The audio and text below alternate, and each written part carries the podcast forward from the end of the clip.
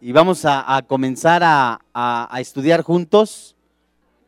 Vamos a, dar gracias porque tenemos la bendición de poder estudiar la, la palabra de Dios y vamos a orar juntos, ¿no?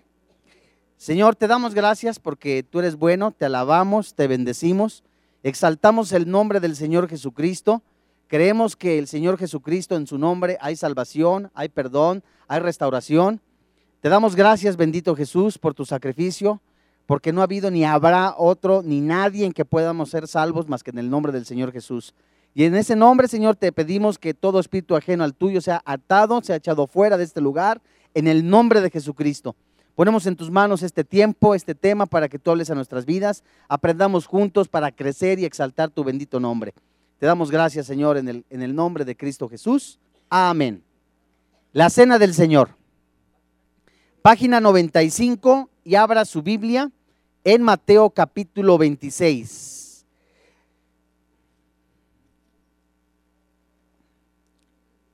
Mateo capítulo 26, versículo 26. Y quiero decirle que uno de los reformadores de la iglesia, Martín Lutero, 26 rechazó la doctrina de la transustanciación sostenida por la iglesia romana, la iglesia romana católica, según la cual el vino y el pan de la Eucaristía son convertidos realmente en el cuerpo y la sangre de Cristo. Al menos la mayoría de los que estamos aquí reunidos hemos escuchado una misa, ¿cierto? ¿Y qué es lo que ocurre en una misa? Vamos a, estar, ah, vamos a tratar de, alcanzar todos los puntos y lo que nos dice la Biblia de lo que es una misa sin llegar a la condenación de quienes la practican porque ignorantemente lo hacen. Muchos salimos de ahí y nos molestaba que nos hablaran quizás de alguna manera brusca de ello, pero para eso se necesita el amor y el Espíritu Santo para que nos dé sabiduría y de cómo hablar qué es lo que realmente quiero Dios, ¿no? ¿Saben ustedes en Mateo capítulo 26, versículo 26, la Biblia nos enseña que Jesús instituye la cena, pero ¿qué es la cena del Señor y qué es lo que se oficia o se celebra o se practica en una misa?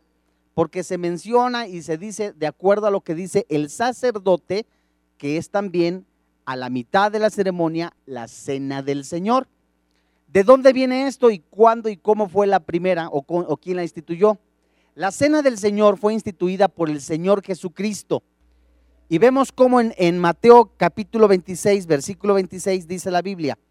Y mientras comían, tomó Jesús el pan y bendijo y lo partió y dio a sus discípulos y dijo, tomad, comed, esto es mi cuerpo. Y tomando la copa y habiendo dado gracias, les dijo diciendo, bebed ella todos, porque esto es mi sangre del nuevo pacto, que por muchos es derramada para remisión de los pecados. Versículo 29. Y os dijo que desde ahora no beberé más de este fruto de la vid hasta aquel día en que lo beba de nuevo con vosotros en el reino de mi Padre. ¿Sabe usted? Uno de los reformadores Martín Lutero, que a la mayoría de nosotros hemos leído sobre él, él decía en cuanto a la transustanciación, que significa la conversión del pan o del jugo, que se convertían literalmente en la carne y en la sangre de Cristo. Él estaba en desacuerdo con ello. La posición de Lutero era que la presencia de Cristo no sustituía la presencia del pan, es decir, el jugo el vino o el pan jamás van a sustituir la presencia del Señor Jesucristo. Por supuesto, tampoco se convierten en algo o para algo. Fíjese usted, otro hombre llamado Swingilio y otros que argumentaban con él decían que las palabras, este es mi cuerpo, realmente significaban, esto representa mi cuerpo. Y Jesús con frecuencia utilizó el verbo ser con este sentido figurado. Dijo, yo soy la puerta, yo soy la vid verdadera, etc. Pero Juan Calvino, por otro lado, cuando debatía con Roma y con Lutero, negaba la presencia sustancial de, de Cristo en la cena del Señor. Vaya usted conmigo a segunda de Corintios, capítulo 11. Discúlpeme, es primera de Corintios. Es que le puse segundo punto.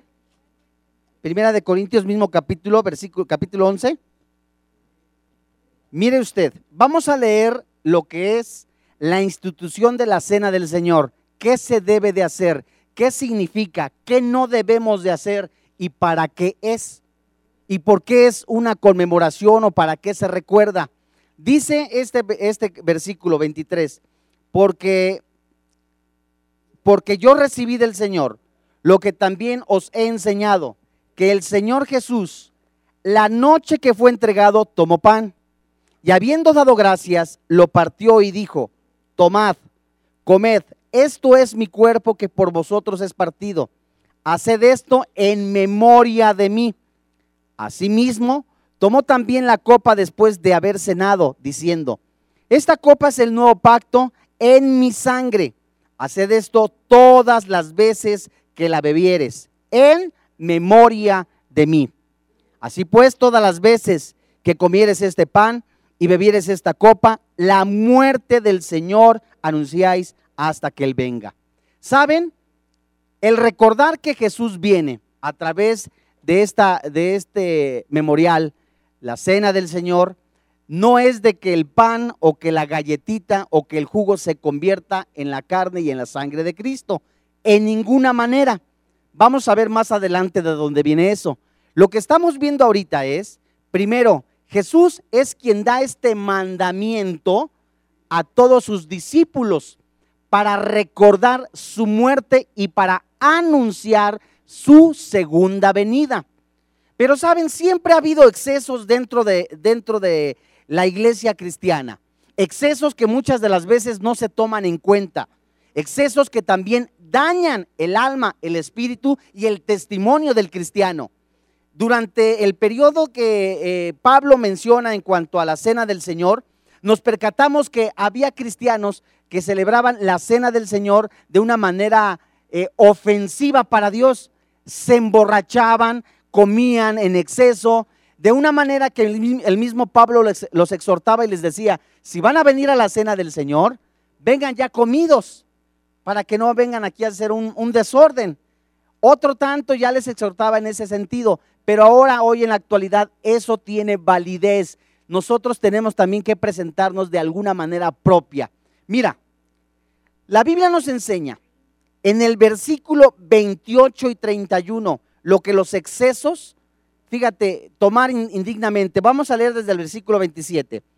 De manera que cualquiera que comiera este pan o bebiera esta copa del Señor indignamente, será culpado del cuerpo y de la sangre del Señor. Por tanto, pruébese cada uno a sí mismo y coma así del pan y beba de la copa. Porque el que come y bebe indignamente sin discernir el cuerpo del Señor, juicio come y bebe para sí. Por lo cual hay muchos enfermos y debilitados entre vosotros, y muchos se mueren, duermen. Si pues nos examinamos a nosotros mismos, no seríamos juzgados. Mas siendo juzgados somos castigados por el Señor para que no seamos condenados con el mundo. Así que hermanos míos, cuando reunís a comer, esperaos unos a otros. Si alguno tuviera hambre, coma en su casa para que no os reunáis para juicio.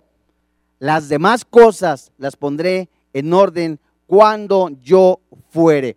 Fíjense ustedes, la seriedad que se debe de tomar ante la cena del Señor debe de ser totalmente en un cristiano prioridad.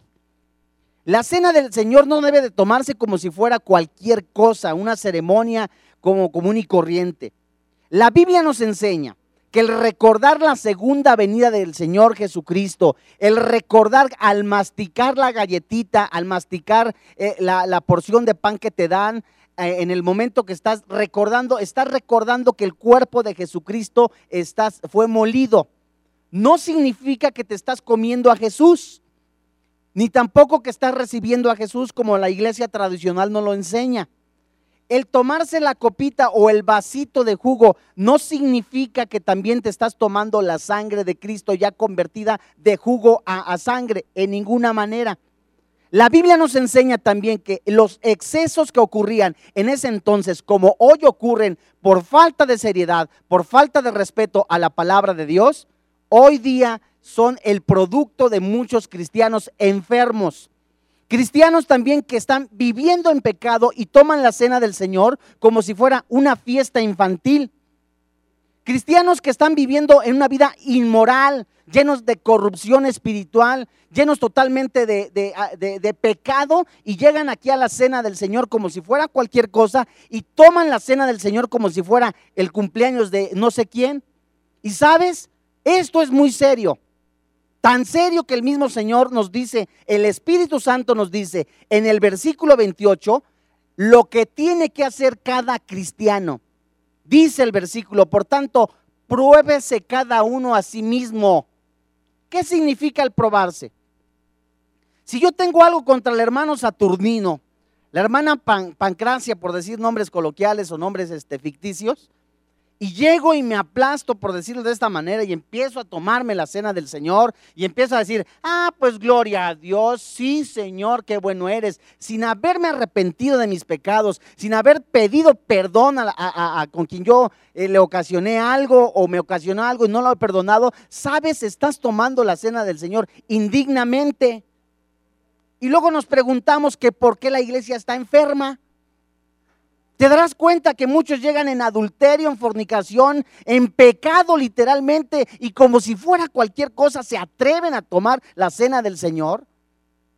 En vano es, por eso muchas de las veces pisoteamos con nuestro, testimonio eh, eh, eh, la sangre de Jesucristo. Y la Biblia nos dice, pruébese, examínate antes de hacer este memorial. Antes de que tú agarres la galletita, que agarres el vinito, ay, ¿sabes qué? Híjole, ¿sabes? Tengo este pecado, tengo esto, eh, cometí esta, este hecho, me avergüenzo. Dice la palabra de Dios, versículo 28, por tanto, pruébese, pruébese cada uno. ¿Y si no qué? Dice el versículo ahí mismo, y coma así del pan y beba de la copa. Fíjate lo que dice más adelante, el versículo 29. Porque el que come y bebe indignamente sin discernir del cuerpo del Señor, juicio come y bebe para sí. Personas amargadas, resentidas, totalmente llenas de envidia, totalmente hombres que están llenos de pecado, que dicen, ¿sabes qué? Bueno, el Señor es bueno, es esto, aquello, el otro, pero viven amargados, viven resentidos, tienen pecado en su corazón. Y no disciernen y dicen, ¿sabes qué? Sí es cierto, tengo que reconocer que hay pecado en mi vida. Sí es cierto, tengo que reconocer que aquello que yo estaba viendo no era lo que, yo, lo que Dios quería que yo viera. Gente que vive en la pornografía, gente que vive en la lujuria y así se atreven, ¿sabes? A tomar la cena del Señor. Aún hombres que se dicen cristianos junto a su esposa coqueteando con otra mujer. Hipócritas, dice la palabra de Dios.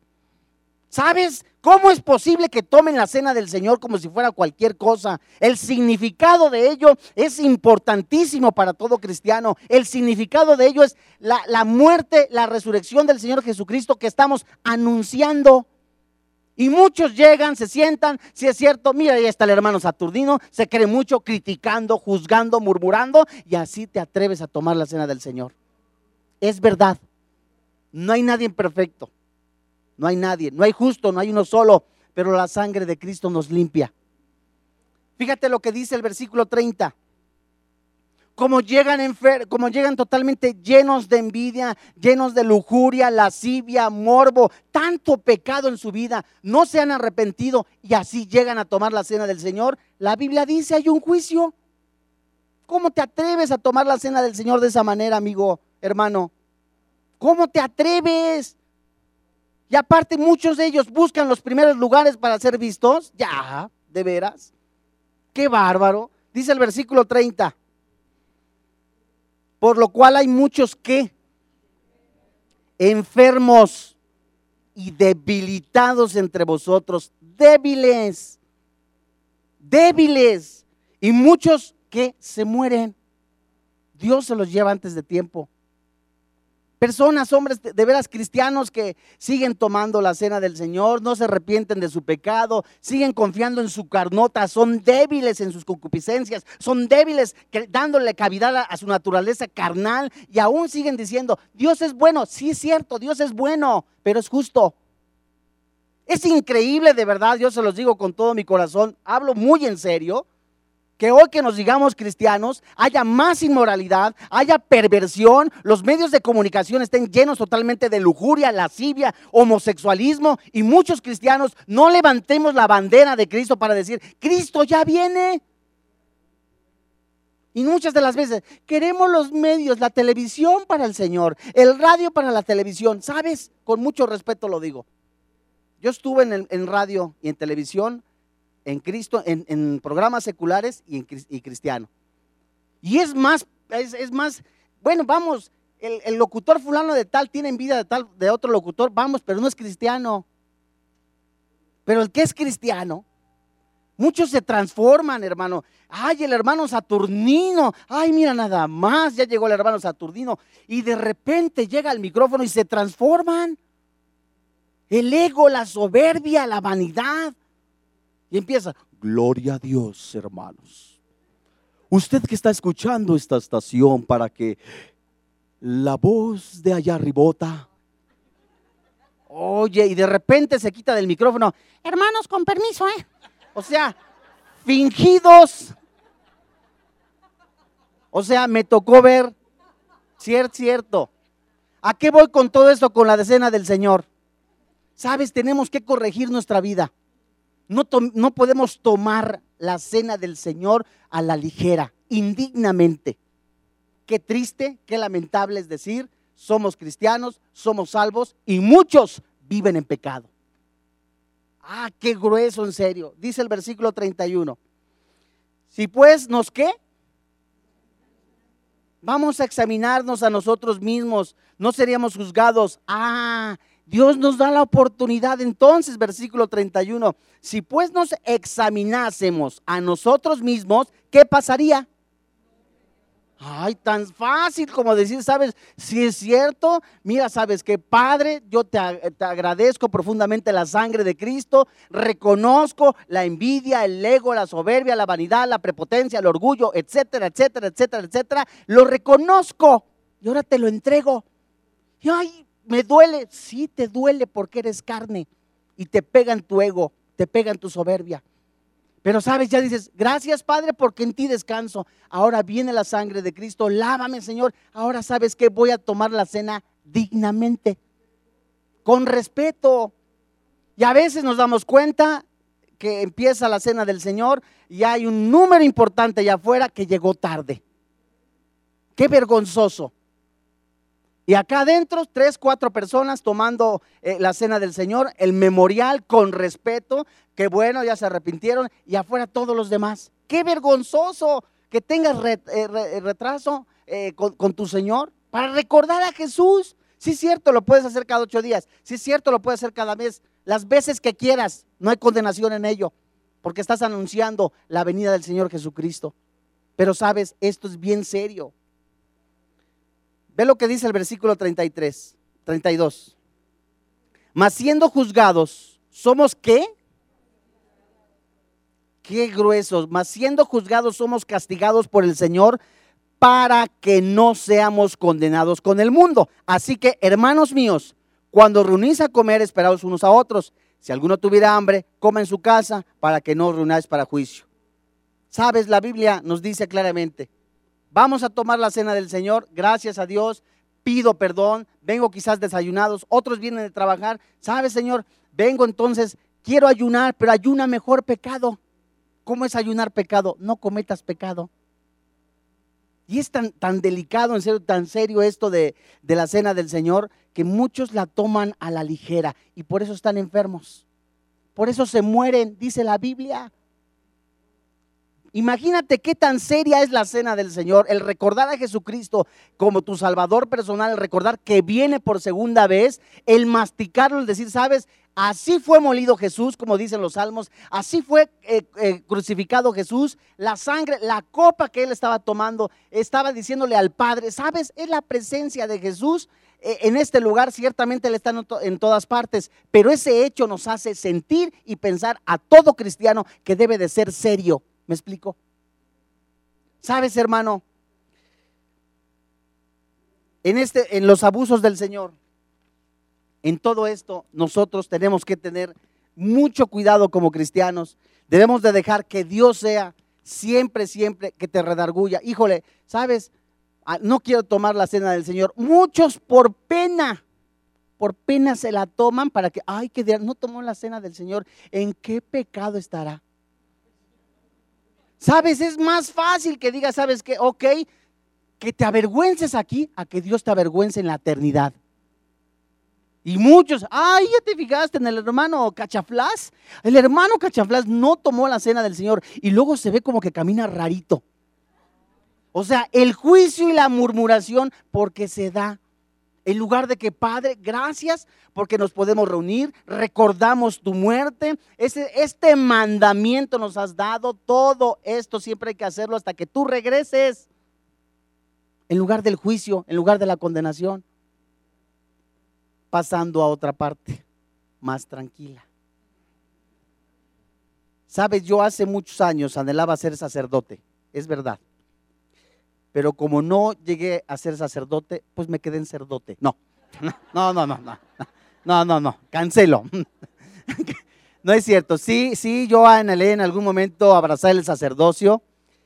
Eh, y pues te das cuenta, a mí me enseñaron que el ayudar a la misa, yo fui monaguillo, luego sacristán, cuando yo quise abrazar el sacerdocio, pues me dijeron que tenía que irme al seminario, llego al, seminario, eh, había varias materias, entre ellas eh, teología dogmática, historia de la Iglesia Católica Romana, eh, etcétera, etcétera, etcétera.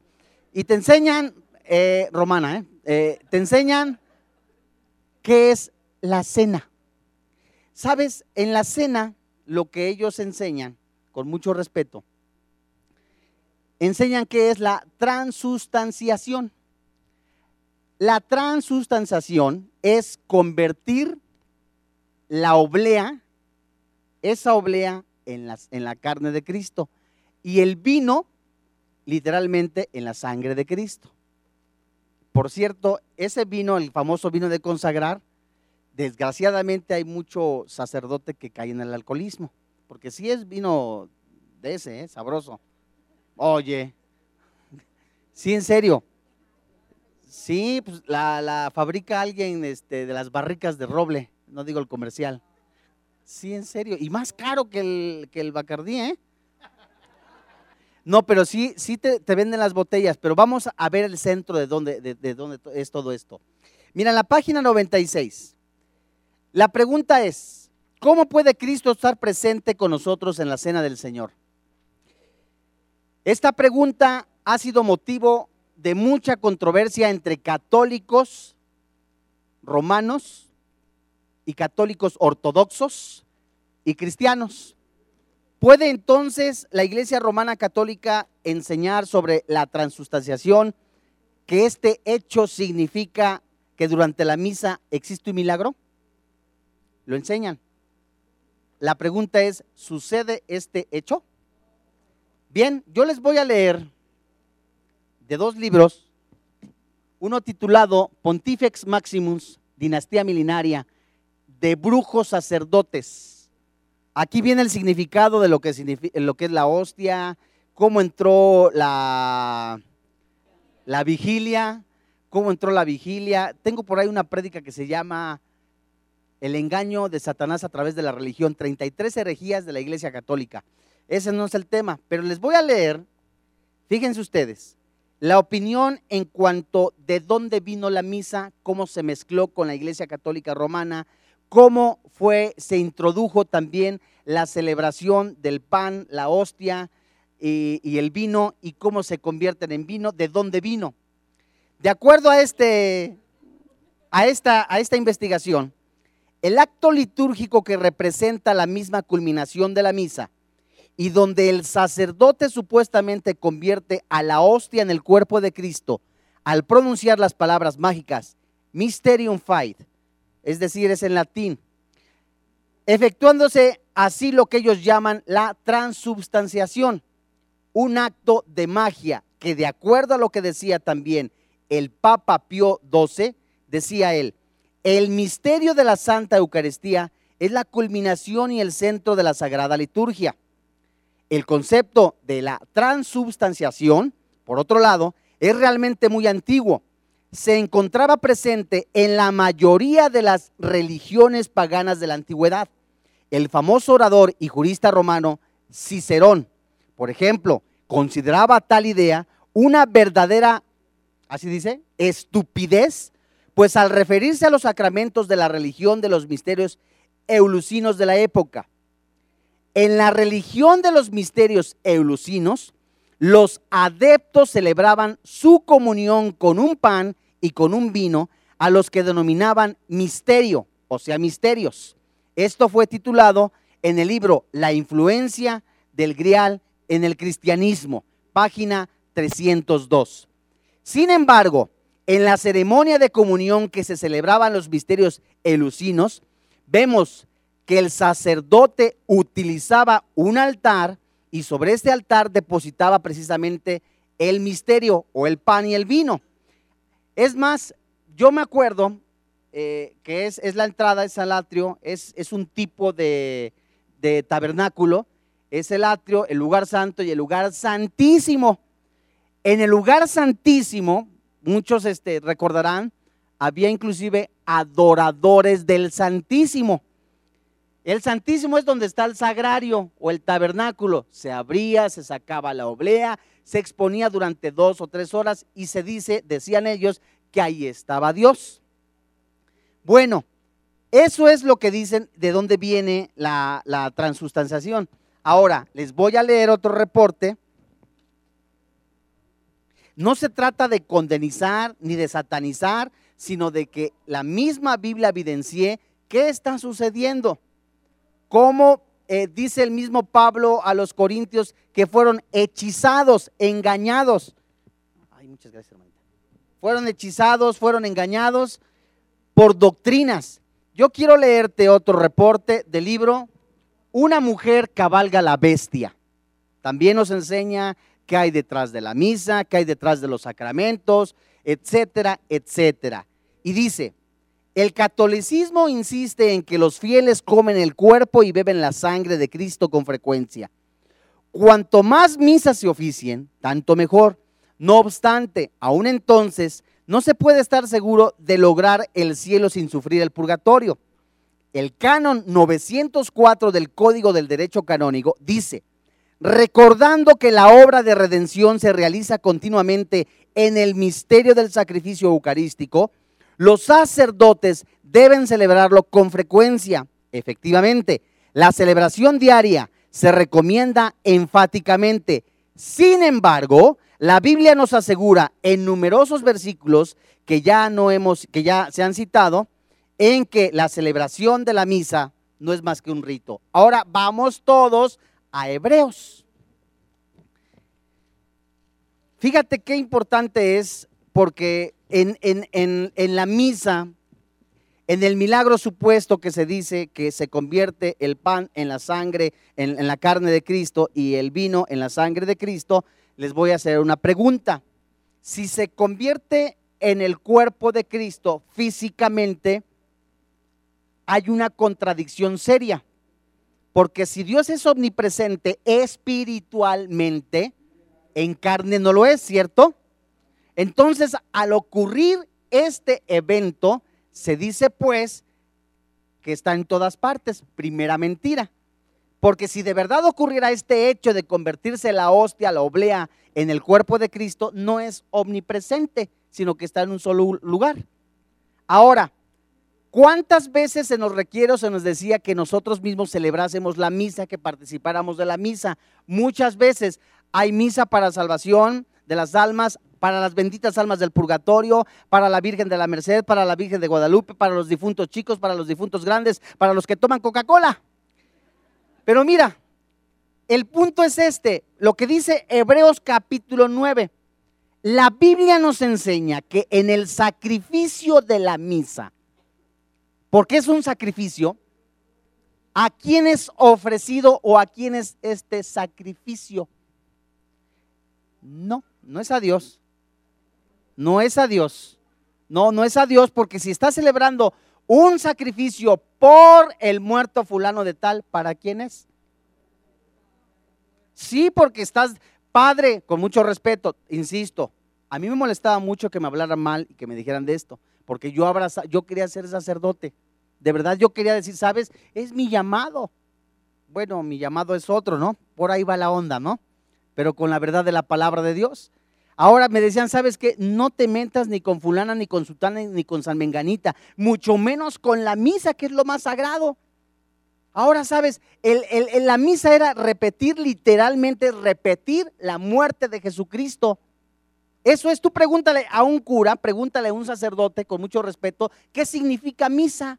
Ay, mijito, si es la repetición de la muerte de Jesús, te van a decir. ¿Y sabes qué dice la Biblia? Versículo 23 del capítulo 9 de Hebreos. 9.23, pero lánzate mejor al versículo 11. 9.11. Todo lo que hizo Jesucristo, ¿sabes? Lo que se hizo en el Levítico, la orden sacerdotal, los sacrificios, era un tipo de lo que iba a ser Jesús. Exactamente. Así es, y cuando Jesús lo hace, el sacerdote dice la palabra de Dios, el sacerdote entraba una sola vez al año, si entraba en pecado, imagínate, lo tendrían que sacar arrastrando, porque le tenían que amarrar a una cadena a uno de sus pies y lo jalaban, porque el angelito se le, se le ocurrió ir en pecadote. Y ya lo sacaban arrastrando porque iba en pecado, ya, bueno, ¿qué vamos a hacer otra vez? Y esperar otro año. Cuando el sacerdote salía, decían, ya la hicimos, decía el pueblo. Otro año más de gracia, por decirlo de esta manera, porque, ¿sabes? La expiación no perdonaba pecados, nada más los cubría. Y lo que hizo Jesucristo, ¿sabes? Literalmente el sacerdote entraba al lugar santísimo. Jesucristo lo hizo de manera espiritual, al lugar santísimo con el Padre, diciéndole, consumado es. Físicamente, ve lo que dice el versículo 11. Pero estando ya presente Cristo, sumo sacerdote de los bienes venideros por el más amplio y más perfecto tabernáculo, no hecho de manos, es decir, no de esta creación, y no por sangre de machos cabríos, ni de becerros, ni por propia sangre, entró una sola vez para siempre en el lugar santísimo. Jesucristo entró espiritualmente al lugar con el Padre. Dice, ¿sabes, Padre? Ya no le dijo a sus discípulos, no me toques. Aún no he ido con el Padre. Fíjate, dice la palabra de Dios. Y no por sangre de machos cabríos, ni de becerros, ni por su propia sangre, eh, sino por su propia sangre. Entró una vez para siempre en el lugar santísimo, habiendo obtenido qué?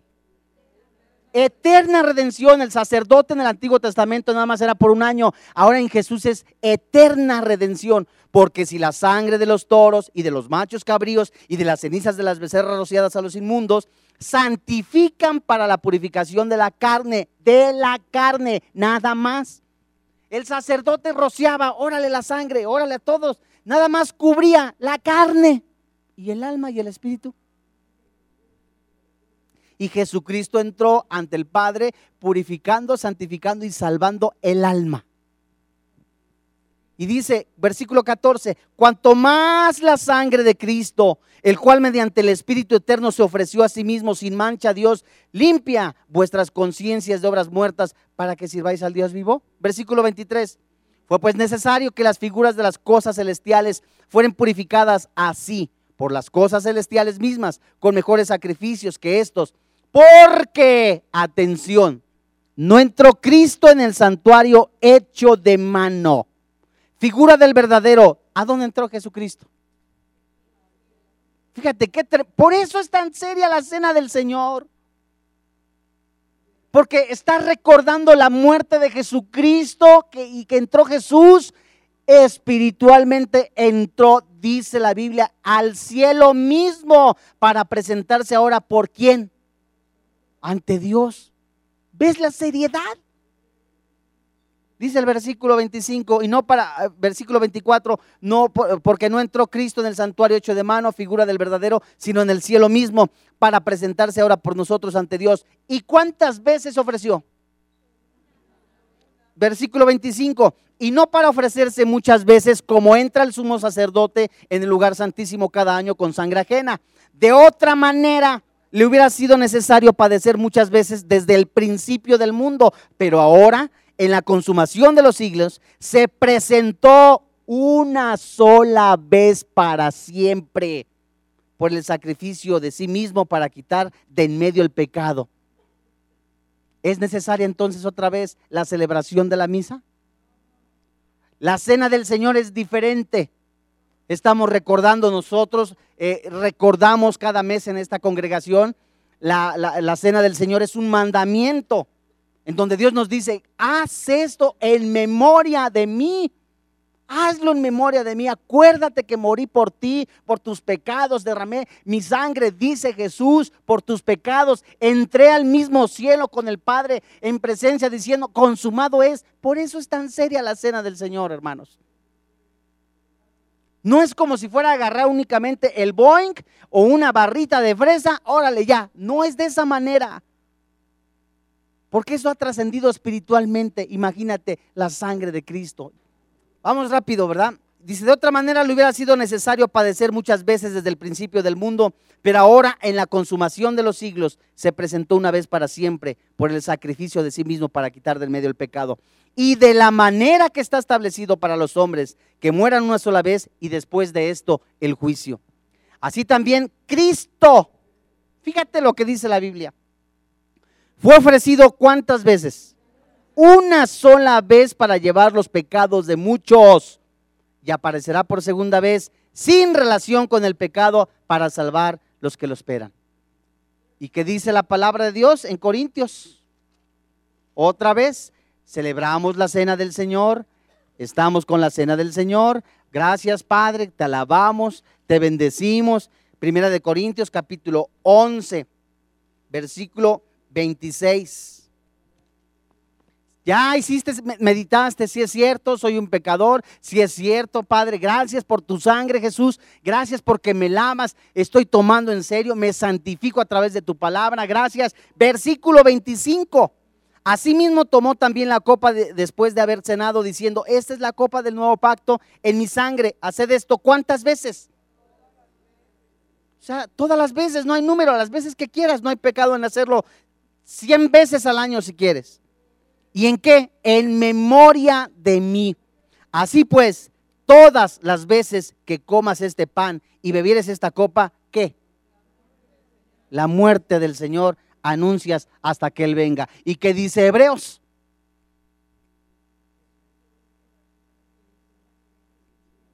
Si una sola vez, pero al final, ¿qué dice? Hebreos 9, vamos otra vez. Es verdad, sí, antes. Es exactamente el memorial. Hebreos 9, 28. Así también Cristo fue ofrecido una sola vez para llevar los pecados de, de, muchos y aparecerá por segunda vez sin relación al pecado. Acuérdate que Cristo viene. Acuérdate de que Cristo viene. Viene la cena del Señor. Gracias Padre, Señor no la comas indignamente. Con mucho respeto lo digo, es una mentira que la galleta se convierta en la carne de Cristo. Es un error pensar que el vino se convierta en la sangre de Cristo. No existe tal milagro. Eso nos enseñaron, pero eso no es así porque ninguna parte de la Biblia lo enseña. En tu página 96 dice, este es el milagro de la transustanciación. Los elementos del pan y del vino se convierten en la sustancia del cuerpo y la sangre de Cristo. Mientras tanto, el pan y el vino permanecen. Por tanto, en la misa tenemos que la sustancia del cuerpo y la sangre de Cristo, si son accidentes del cuerpo y la sangre, los accidentes del pan y del vino, sin la sustancia del pan y del vino. Antes que el milagro tenga lugar, tenemos la sustancia y los accidentes del pan y del vino. Después que el milagro tuvo lugar, tenemos la sustancia del cuerpo y la sangre de Cristo, sin los accidentes del pan y del vino. Pregunta, ¿cómo puede la naturaleza humana de Jesús en cuerpo y sangre estar en más de un lugar al mismo tiempo? Analicen la pregunta. Si esa galleta, si la hostia, la oblea se convierte en cuerpo de Cristo, en el cuerpo físico y el vino se convierte en la sangre, no puede ser omnipresente, ¿cierto? La pregunta es, ¿cómo puede estar en varias partes? No, no puede estar. Tampoco en físico, es un error doctrinal. ¿Sí? No puede estar.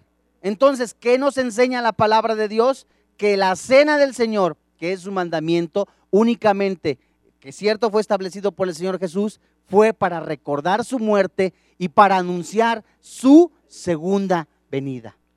Sí, sí, de hecho cuando, cuando se abre la custodia, se abre el sagrario, se saca la custodia, que es esa como salesote, se saca también la oblea, que es el santísimo, muchas de las veces se los llevaba a los enfermos. Hace 50 o 60 años se acostumbraba que el sacerdote saliera y el monaguillo tocara la campana. Y la gente que estaba en la calle se hincaba porque ahí iba Dios. Entonces, este, pues no es así. Hay misa del Santísimo. Te digo, como repetimos hace rato, hay misa para niños, para, para muertos chicos, hay todo, pero ese es un sacrificio, no es la cena del Señor como Dios la quiere. Miren, no nos alcanzó la, clase, hay mucho que aprender, vamos a aprender mucho más todos. Yo creo que sí, a ver si este, la próxima clase, pues a ver qué hacemos, ¿no? En agosto, ¿verdad? Vamos a dar gracias, ¿no? Vamos a dar gracias y ahorita este, proseguimos porque ya está el otro maestro, ¿no? Padre, te damos gracias porque creemos que en el nombre de Jesucristo, en el nombre de Jesucristo hay salvación, hay perdón. Señor, gracias porque tú nos has dado, has dado como institución, has instituido la cena del Señor para recordar tu muerte, para saber que tú estás presente espiritualmente, para recordarnos tu sacrificio, que tú moriste por todos nuestros pecados que te has presentado y te presentaste en el cielo ante el Padre, diciendo, consumado es por el perdón de todos nuestros pecados, derramando tu sangre, Jesús. Te damos gracias, Jesucristo, porque sabemos que a través de Jesús hay salvación, a través de ese sacrificio que nadie puede repetir, que ninguna vez se puede volver a hacer porque ya lo has hecho. Tenemos remisión de pecados, tenemos salvación y podemos entrar también a la presencia del Padre. Te bendecimos Jesucristo, te damos gracias y oramos por aquellos que aún no te conocen y que siguen practicando este tipo de ceremonias para que te conozcan tal y como tú quieres. Lo creemos en el nombre que es sobre todo nombre, Cristo Jesús. Amén.